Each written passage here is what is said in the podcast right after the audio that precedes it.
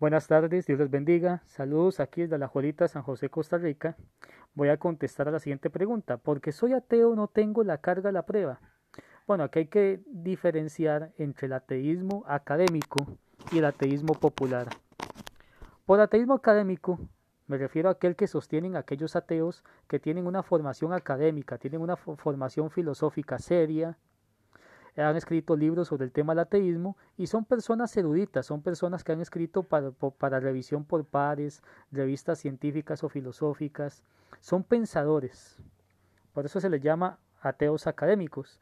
Y a los ateos populares son aquellas personas que no tienen ese tipo de formación y que simplemente son ateos porque este, han seguido páginas ateas, blogs ateos y comparten memes o, y creen todo lo que dicen los memes ateos no tienen una formación seria.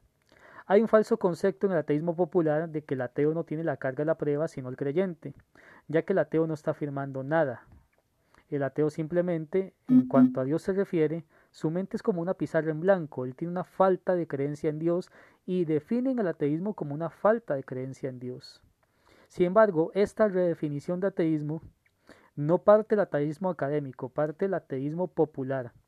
De hecho, el diccionario de la Real Academia Española define el ateísmo como la creencia de una persona atea, alguien que niega la existencia de Dios.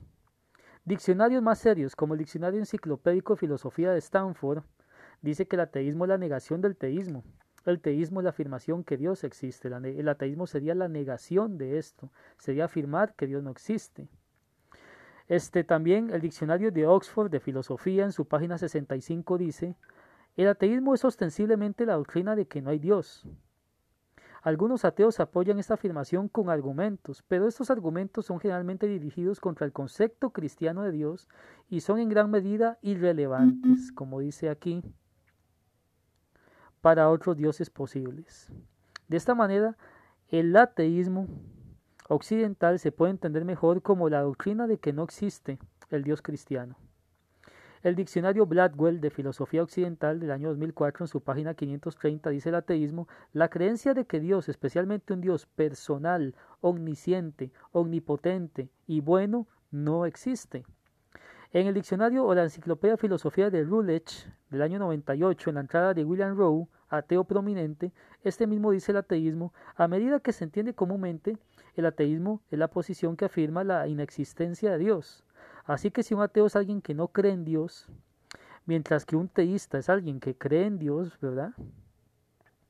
Es evidente que el ateo es una persona que niega la existencia de Dios. El uso común de ateísmo en el sentido de falta de fe en Dios está tan profundamente arraigado, vamos a seguirlo.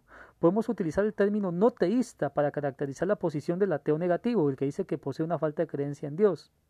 Por ejemplo, en el diccionario de Cambridge de filosofía dice, el ateísmo denota la creencia de que no hay Dios.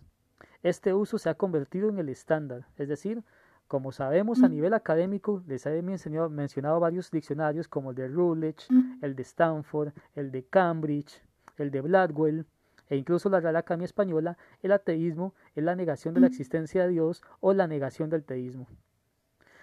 El ateísmo no es una falta de creencia en Dios. Entonces, el ateo al definir el ateísmo como una falta de creencia en Dios, no le ha quedado más que reinventar el ateísmo para eludir la carga de la prueba.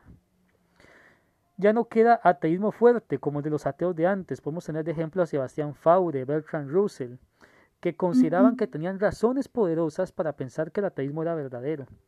El ateísmo de hoy en día es débil, ya que posee pocas o ninguna base más allá de decir que los argumentos que dan los creyentes o los teístas no funcionan y por lo tanto su posición es verdadera. Ellos dicen, ok, ningún creyente ha tenido éxito en demostrarme que Dios existe, por lo tanto Dios no existe. Eh, pero sin embargo, el hecho de que un creyente, un cristiano, se acerque a un ateo y no le pueda demostrar que Dios existe o no le dé buenos argumentos, no significa de ninguna manera que Dios no exista. Dios podría seguir existiendo incluso aunque un cristiano no tenga éxito en demostrar que Dios existe. Y esto no solamente lo digo yo, en el ámbito académico tenemos ateos como Austin Daisy en su libro The Case for Humanism o el caso para el humanismo del año 2003 en la página 162 dice ¿Qué pasaría si estos argumentos, los de los cristianos o, teístas, que pretenden establecer la existencia de Dios fueran un fracaso. ¿Debemos entonces concluir que Dios no existe? No. La falta de motivos o evidencia para apoyar una proposición no muestra que la proposición sea falsa. O como diría Carl Sagan, ausencia de evidencia no es evidencia de ausencia. El hecho, como les digo, de que el creyente no tenga éxito en demostrarlo no implica que Dios no exista, aun si fuera cierto que el creyente no tuviera éxito. Eso sería una falacia non sequitur. La falacia non sequitur o la falacia el no se sigue es aquella en la que la conclusión no se deriva a las premisas. O sea, el hecho de que un creyente no pueda demostrar que Dios no existe no se sigue que Dios no existe. No puedo seguir yo esa conclusión de esa premisa. La pregunta aquí más bien sería, ¿qué garantía hay para la objeción del ateo a la existencia de Dios? ¿Cómo puede el ateo estar tan seguro? ¿Qué garantía tiene él? Otros ateos dicen que, dado que los negativos no se pueden probar, ellos no pueden probar que no hay Dios. Si el ateísmo no puede ser probado, eso convierte el ateísmo en una posición de fe ciega, ya que se debe aceptar porque sí. Ellos mismos dicen que como los negativos no se pueden probar, el ateísmo no se puede probar. Pero entonces yo estoy aceptando algo que no se puede probar, algo que establezco o que acepto por fe ciega. Y con ese mismo, con esa misma desfachatez de aceptar una creencia ciega, vienen y se burlan de un cristiano y dicen es que usted cree en cosas para las cuales no hay evidencias cuando ellos aceptan el ateísmo por fe ciega. Entonces aquí hay una incongruencia en el pensamiento del ateo. De hecho, la afirmación no se pueden probar negativos también sería un negativo, ya que conlleva negación y la misma frase tampoco se podría probar. Pero eso es falso, los negativos sí se pueden probar. Yo puedo probar que no soy casado, Ahí yo puedo meterme a la página del Tribunal Supremo de Elecciones aquí en Costa Rica y verificar mi estado civil. Puedo verificar que ninguno de los, ciento, de, perdón, de los 57 diputados de la Asamblea Legislativa de Costa Rica es japonés. Todos son costarricenses. O también puedo verificar que no existen círculos cuadrados tampoco.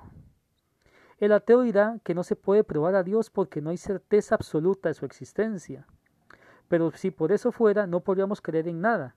En la ciencia no hay certeza absoluta, las teorías son provisionales. Puede en el futuro surgir una teoría mejor que explique los hechos, por lo tanto el ateo no debería creer en ninguna teoría que la ciencia nos diga. Sin embargo, vemos que el ateo no hace eso. Tampoco hay certeza absoluta de que mañana voy a amanecer vivo, pero eso no implica que tengo que planear mi funeral a partir de hoy porque mañana podría morirme.